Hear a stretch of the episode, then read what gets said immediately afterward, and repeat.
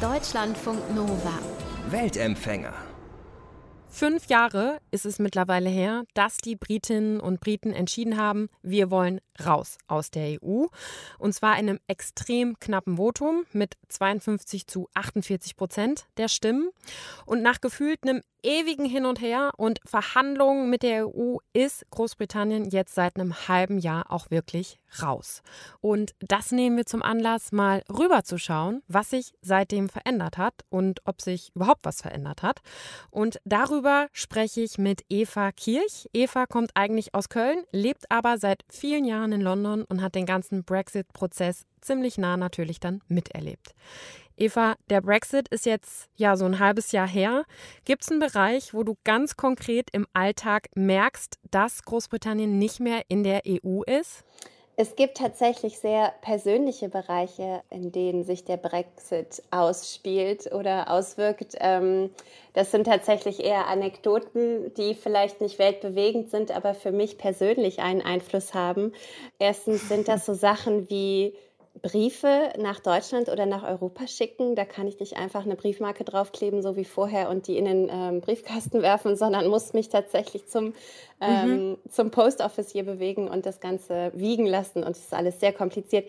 Und auch Zoll. Auf einmal muss man Zoll zahlen auf alles. Wenn man so wie ich gerne mal was in Deutschland vergisst und das dann hier hingeschickt bekommt, muss das wie, wenn man was in die Staaten schickt oder so, muss da wirklich Zoll drauf gezahlt werden. Das Ganze ist einfach administrativ viel komplizierter geworden. Ich habe auch gelesen, dass oft jetzt äh, nachgezahlt werden muss, ne? Wenn Leute was bestellen ja. und dann kommen Pakete an und dann müssen sie an der Tür halt noch Zoll nachzahlen. Richtig für die Päckchen. Das ist richtig. Also man kauft ja auch gerne mal auf Etsy oder sowas aus dem Ausland, aus dem nicht englischen Inland sozusagen. Und äh, ja, dann stand hier schon mal zweimal der Postbote und wollte noch mal eine Kreditkarte haben für bestimmte Zahlung was gar nicht so eindeutig ist, wenn man jetzt online shoppt tatsächlich. Ähm, aber hier ist ja der Customer Service alles und das heißt, es wird direkt an der Tür abgerechnet. Das ist ein bisschen einfacher wie in Deutschland als in Deutschland. Okay, also Zoll und Pakete? Hm. Genau, Pakete, das ist komplizierter geworden, ähm, bürokratischer und auch teurer tatsächlich. Und die zweite Sache, ich ähm, bin immer sehr unzufrieden mit dem teuren, schlechten Wein hier in England. Jeder, der hier schon mal Zeit verbracht hat, weiß, dass man in jedem Corner Store für 5 Pfund eine billige Flasche Wein kaufen kann, die natürlich auch nicht gut schmeckt. Aber man kann auch für viel mehr Geld schlechten Wein kaufen. Und ähm, mhm, das, ist, das ist sehr frustrierend, vor allem wenn man sich ausführlich mit dem Wein beschäftigt im Geschäft und er dann trotzdem nicht gut schmeckt, wie dem auch sei deshalb bin ich dazu übergegangen, mir ähm, Wein mitzunehmen manchmal oder sogar hier hinzuschicken aus Deutschland. Da weiß man ja, was man hat. und das ist jetzt auch quasi unmöglich. Also es, erstens muss man jetzt äh, Duty darauf bezahlen, also irgendwelche besonderen Tarife oder Steuern, wenn man mhm. Wein importiert. Aber wenn ich persönlich mal was mitnehme, was tatsächlich auch schon mal vorgekommen ist in meinem ähm, Koffer, darf ich jetzt auch nicht mehr so viel Wein mitbringen. Und, äh, für von welchen Engl Mengen reden wir hier? Naja, gut, wir reden hier von 18 Flaschen, die ich natürlich noch nie in einem Koffer mittransportiert habe. Aber so zwei, drei passen da schon rein. Das geht mhm. dann auch. Aber ich muss mich jetzt wirklich immer informieren, was natürlich vorher auch nie der Fall ist. Ich muss tatsächlich schauen, was ich mitbringen kann. Ja. Was, ver was verrückt ist, gell? Ja. ja. Ähm, und für den Engländer an sich, der ja auch gerne mal nach Frankreich fährt fürs Wochenende und da ein bisschen Booze Cruise macht und seinen sein Alkohol mitbringt oder seinen Wein, der kann jetzt auch nicht mehr so viel mitbringen. Also persönliche Auswirkungen, Luxusprobleme. Ja, es sind Luxusprobleme, aber es sind natürlich dann so kleinere Sachen, wo man dann eben schon eine Veränderung merkt. Ne? Also es sind mhm. ja dann mhm. schon ganz konkrete Auswirkungen irgendwie auf den Alltag oder Konsum oder wie auch immer. Es gab in Deutschland auch immer mal so Berichte, dass ähm, ja in Großbritannien die Angst umgeht, dass der Mozzarella knapp wird oder jetzt kürzlich nochmal die Wurst. Hast du sonst so irgendwie im Supermarkt irgendwelche Engpässe bemerkt oder so? Also ich fürchte, ich persönlich nein. Ich habe auch von dem Gericht, Gerücht gehört über Freunde, dass sie den italienischen Mozzarella nicht mehr fanden, was mhm. für großen Aufruhr gesorgt hat. Ähm, aber zu dem Zeitpunkt wollte ich gar keinen Mozzarella essen, deswegen war mir das egal. Aber hier im Supermarkt oder in London generell gibt es immer alles. Es gibt zu jedem Tages- und Nacht, äh, zu jeder Tages- und Nachtstunde alles, überall. Und deswegen kommt man hier Also nein, hier gibt es keine konkreten Engpässe, würde ich so nicht unterschreiben.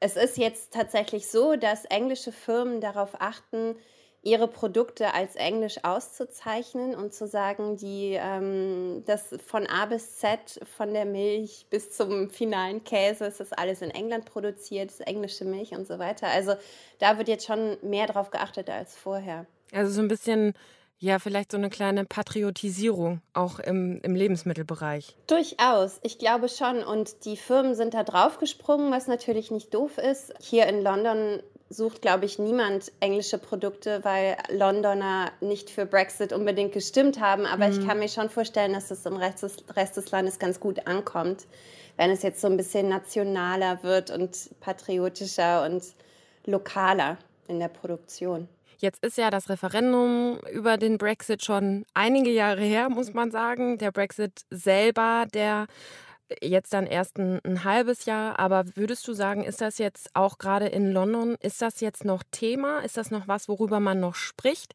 Oder ist das jetzt einfach so, okay, wir sind jetzt raus aus der EU, fertig? Also ich muss sagen, hier befasst sich jetzt niemand mehr mit dem Thema Brexit. Das ist jetzt irgendwie durch und man das Leben geht halt weiter. Ich glaube, in London ging das Leben immer weiter und man ist hier halt in so einer Bubble, wo irgendwie immer alles funktionieren wird, egal was in der Welt drumherum passiert und auch im Land drumherum passiert.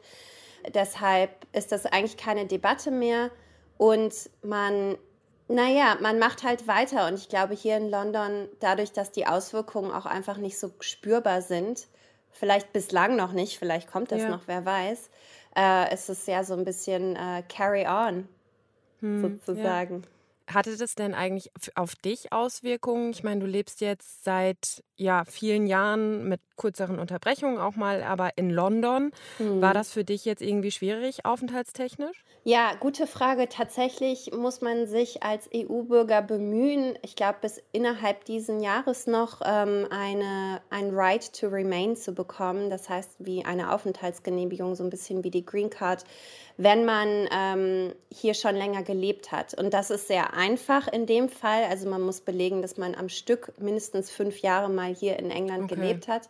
Und mhm. dann haben sie eine ganz schicke App kreiert und es war alles sehr easy so in der Abwicklung. Es hat auch nur zwei Tage gedauert. Dann hatte ich dieses Dokument, was witzigerweise ein Dokument ist. Es ist ein PDF es ist ein Brief, der wurde mir als PDF geschickt, da ist kein Barcode drauf, da sind keine, also es ist wirklich einfach, sehr basic. Sehr, sehr basic, ähm, mhm. trotz dieser großen App, die sie sich da aus den Fingern gesaugt haben. Aber wenn ich das nicht so einfach hätte abwickeln können und hier nicht lange am Stück gelebt hätte vorher, dann müsste ich jetzt über einen ähm, Arbeitgeber gesponsert werden, damit ich hier ein Visum bekomme, um zu arbeiten. Aber für diejenigen, die hier schon lange vor Ort gelebt haben, war es okay, so eine Abwicklung. Und ich wurde tatsächlich, als ich im Januar mal wieder einreiste, an der Grenze zum ersten Mal gefragt, ob ich denn hier lebe. Dann habe ich gesagt, ja, ich lebe hier. Und dann hat er tatsächlich gesagt, gut, können Sie mir hier Ihr Right to Remain, Leave to Remain zeigen an der Grenze, was verrückt war. Und ähm, ich habe ihn dann in ein Gespräch ähm, äh, eingewickelt, diesen, diesen Herrn an der Immigration. Und er hat gesagt, ja, wir wurden halt gebrieft. Wir müssen jetzt immer danach fragen, wenn EU-Bürger hier einreisen, die als ihre permanente Adresse England angeben. Aber er meinte, aber wir sollen auch immer ganz nett sein zu denen. wir sollen zwar danach, wir sollen zwar danach fragen, aber wir sollen ganz nett sein. Immerhin. ja, das war er dann natürlich. Und dann habe ich tatsächlich auf meinem Handy diese E-Mail gefunden von vor zehn Monaten. Also ja, das ja. war sehr unspektakulär dann im, am Ende. Ähm, aber ja, dann wurde ich auf einmal zum ersten Mal gefragt, mhm. leben Sie hier? Und wenn ja, zeigen Sie mir, dass Sie hier leben dürfen. Ich meine, du lebst jetzt in London, sagst schon, ja, London ist so eine kosmopolitische Bubble irgendwie, da geht das Leben immer weiter und so. Und ich meine, auch London hat jetzt ja nicht für den Brexit gestimmt, sondern da hat die überwiegende Mehrheit gegen den Brexit gestimmt. Aber du bist ja auch vielleicht sonst natürlich mal im Land unterwegs, nehme ich mal an, oder hast Freunde, Bekannte auch in anderen Landesteilen. Hast du den Eindruck, dass manche, die für den Brexit vielleicht auch gestimmt haben, oder bekommst du das mit, dass die das schon bereuen? Oder hast du eher den Eindruck, dass die froh sind, dass Großbritannien jetzt endlich raus ist aus der EU? Ja, ich glaube, für die englische Seele, die englische Seele außerhalb Londons hat es schon viel getan. Hm. Ich denke wirklich, dass die Engländer anders sind als die Zentralkontinentaleuropäer, als in, der, in ihrer Psyche. Und insofern kann ich mir schon vorstellen, dass es für Menschen außerhalb Londons, die gegebenenfalls auch dafür gestimmt haben, viel mental geändert hat in ihrem Stolz, in ihrem Patriotismus für ihre Insel, weil die sind schon speziell natürlich. Und insofern diejenigen, die ich gesprochen habe außerhalb Londons, die haben das Thema jetzt nicht mehr diskutiert. Ich glaube, vorher war es viel, viel mehr debattiert, äh, während, während äh, vielleicht so im letzten Jahr. Aber jetzt, wo es durch ist, ist es durch und es hat sich ja nicht viel geändert. Auch nicht für diejenigen, die dafür gestimmt haben. Und ich glaube, das war, ich weiß nicht, ob es eine Enttäuschung war, aber schon auf jeden Fall so eine, hm, gut, jetzt ist es passiert, jetzt haben wir unser eigenes Ding hier kreiert. Aber für uns persönlich hat sich jetzt nicht viel geändert. Und ich glaube, viele Menschen hatten sich viel mehr erhofft, die auch dafür gestimmt hatten. Ja, vor allem, also wie du sagst, vielleicht halt auch jetzt nicht viel mehr verbessert, so, ne? Also ja. Es hatte ja schon einen Grund, warum man dann für so etwas stimmt, für so einen Schritt, ähm, der mit allem Möglichen einhergeht. Und wenn man dann sieht, ja, okay, unser Leben, unsere Arbeitsbedingungen, was auch immer, hat sich jetzt nicht großartig verbessert, dann ist das natürlich schon auch, ja, frustrierend mhm. wahrscheinlich ein bisschen. Ja, also ich glaube, die Menschen hier sind so ein bisschen konsterniert. Aber gut, da kam jetzt natürlich auch Covid dazwischen, möchte ja. ich sagen, als neues ja. Thema, was auch vielleicht wichtiger war. Aber ja, ich glaube, alle sind jetzt so ein bisschen gut. Jetzt ist es durch. Es war irgendwie eine große Debatte und jetzt hat sich nicht viel geändert, weder im Guten noch im Schlechten ähm, außer dass vielleicht mal der Mozzarella kurz aus war. Aber ich glaube, so für die englische, ich möchte sagen, vielleicht eher die ländliche Bevölkerung, die vielleicht auch eher dafür tendiert hat hm. oder dazu tendiert hat, ja, es, äh, jetzt ist es durch und es ist nicht viel anders. Du hast, hast gerade schon gesagt, ja, Corona kam ja dann auch noch dazwischen. Also es war jetzt auch irgendwie ein krasses Jahr oder krasse anderthalb Jahre mit den ganzen Brexit-Verhandlungen, dann mit der Corona-Pandemie, wo Großbritannien ja auch sehr stark von betroffen war. Auch jetzt immer wieder noch Mutanten, wo man nicht genau weiß, wie entwickelt sich alles. Du hast äh, mir erzählt, du hast freiwillig im Impfzentrum auch neulich gearbeitet. Wie hast du da jetzt die Stimmung wahrgenommen, was Corona angeht in der mhm. Bevölkerung?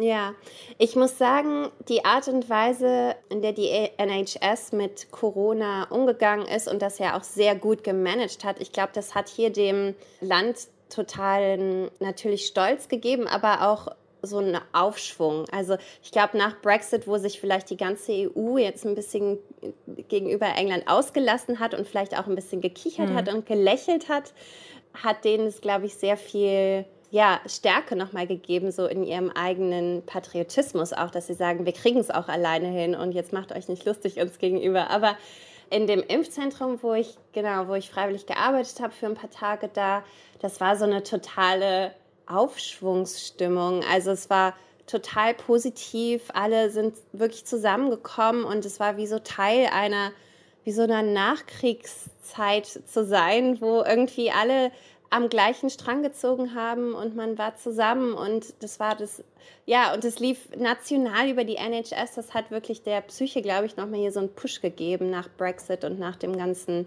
Debakel, möchte man sagen.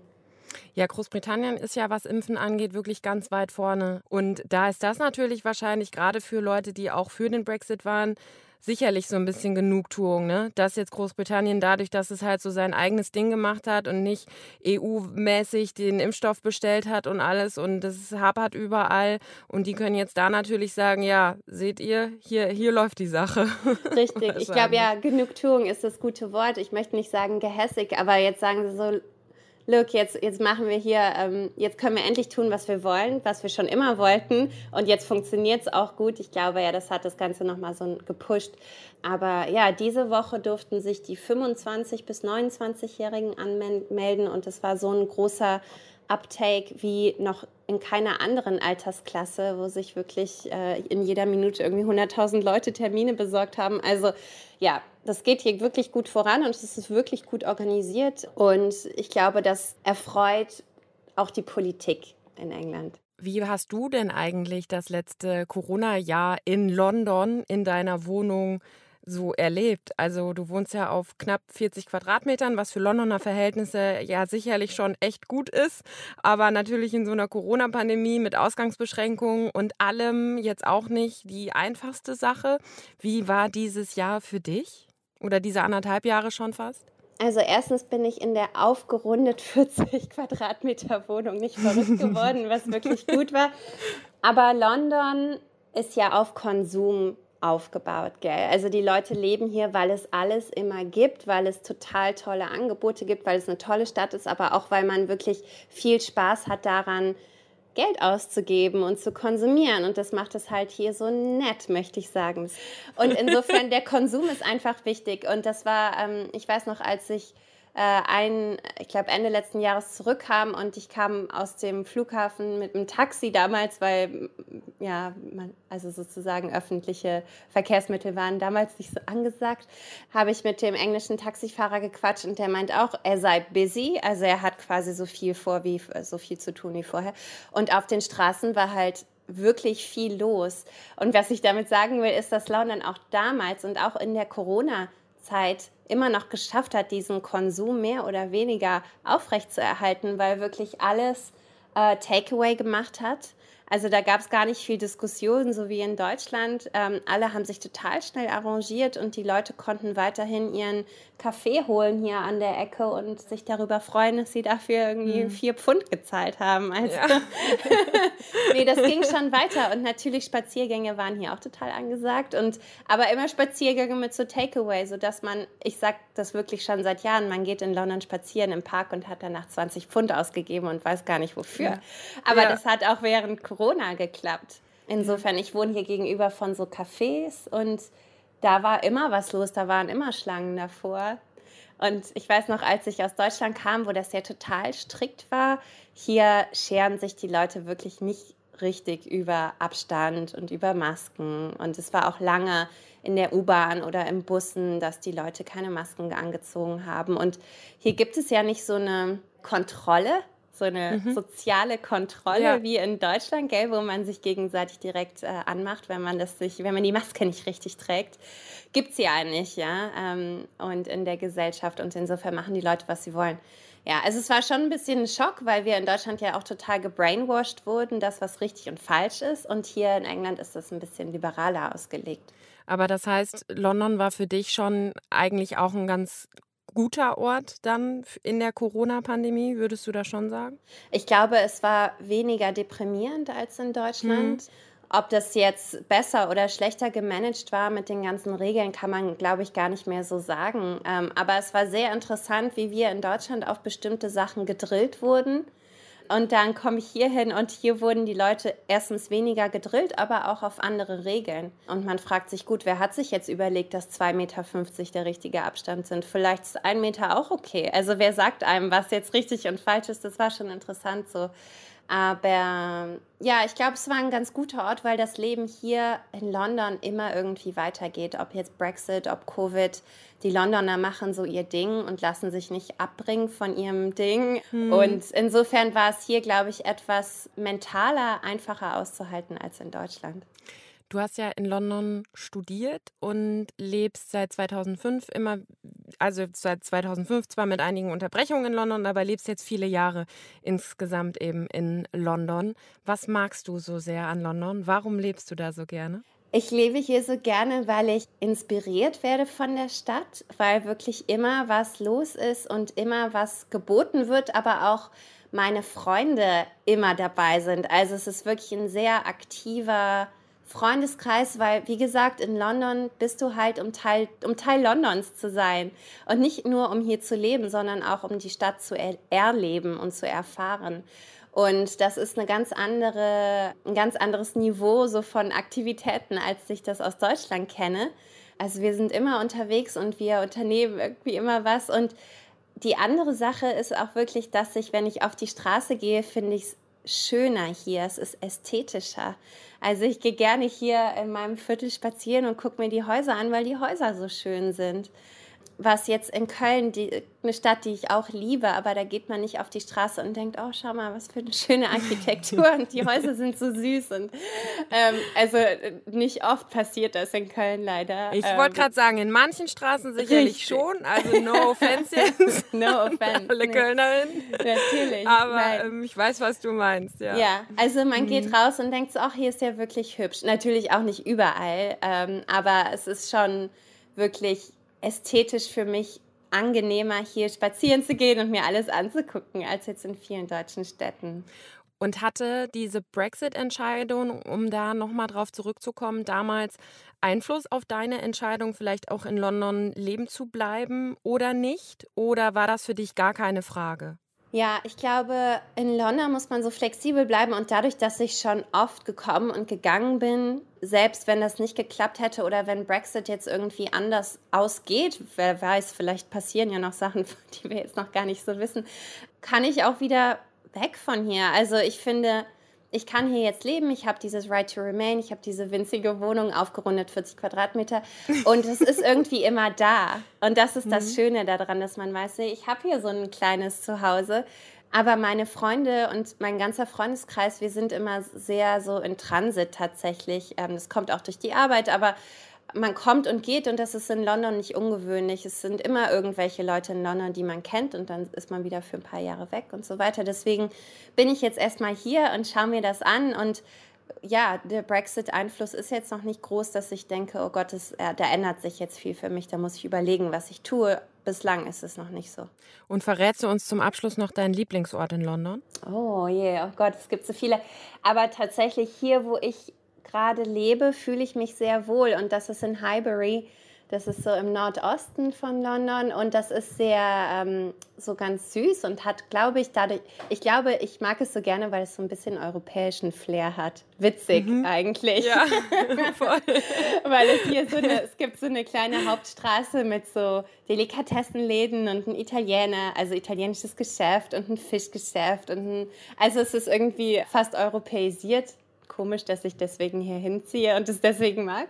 Aber es ist so auf dem zwischen sehr netten und sehr schönen Vierteln, aber auch zwischen dem Osten oder in Richtung Osten Londons, wo viele meiner Freunde wohnen und wo sehr viel passiert und abgeht und sehr viel, das sich sehr schnell entwickelt, so als, als äh, Region in London. Und deswegen finde ich hier so im Nordosten habe ich irgendwie alles, was mir gefällt. Hampstead Heath ist nicht weit und wirklich sehr schöne Viertel hier in Islington ähm, und in Highbury, aber gleichzeitig sind es auch nur zehn Minuten mit dem Rad zu meinen Freunden nach Hackney und nach Dalston und so weiter. Ja, also hier oben im Nordosten von London, das kann ich nur empfehlen. und es ist um die Ecke vom Arsenal-Stadion für alle die, die das interessiert. Ja. Sagt Eva Kirch über das Leben und ihre Lieblingsorte in London. Rahel Klein bin ich. Ich bin raus für heute. Bis ganz bald. Macht's gut. Deutschlandfunk Nova. Weltempfänger.